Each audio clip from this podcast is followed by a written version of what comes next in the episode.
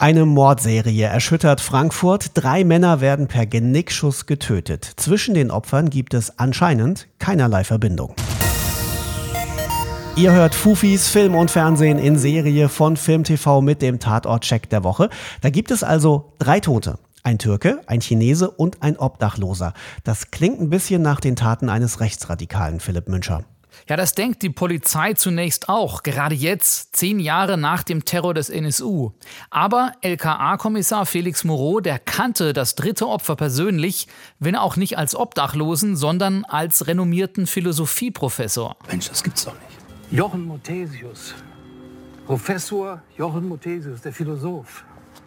Sagt Ihnen das was, Wächter? Nein.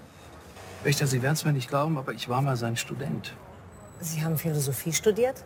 Vor der Polizeischule, vier Semester, ja. Ich war jung und neugierig. Ich wollte, wollte was verstehen.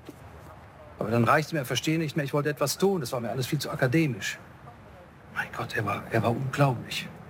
Er war der Star unter den Schülern der Frankfurter Schule. Moreau hat aber nicht nur bei ihm studiert, nein, er ging sogar ein und aus in Muthesius Haus, kannte seine Familie und Moreau ist überzeugt, dass es da eine Verbindung gibt zwischen den Morden und dass Muthesius Tod der Schlüssel zu dem Ganzen ist. Gemeinsam mit seiner Assistentin Magda Wächter macht er sich jetzt daran, die Kinder seines alten Professors nach und nach abzuklappern. Aber können die ihm denn dann erklären, warum ihr Vater am Ende auf der Straße gelandet ist?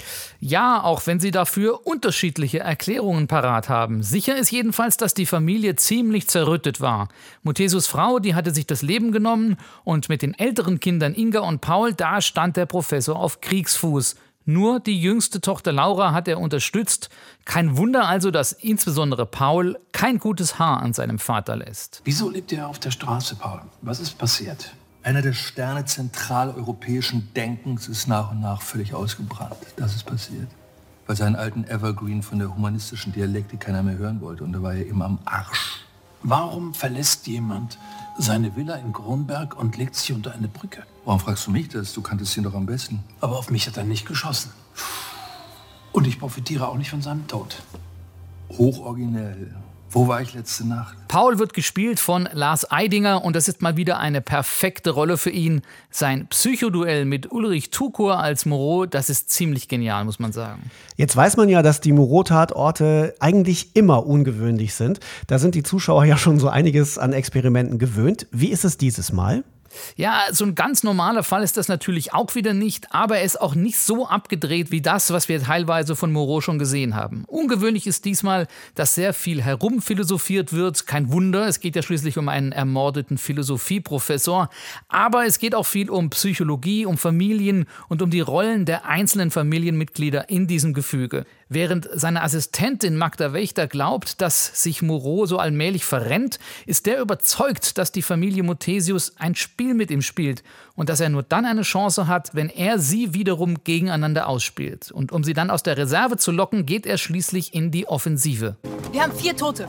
Vier. Und Polizei und LKA arbeiten gegeneinander? Wir versuchen, diesen Täter zu verstehen.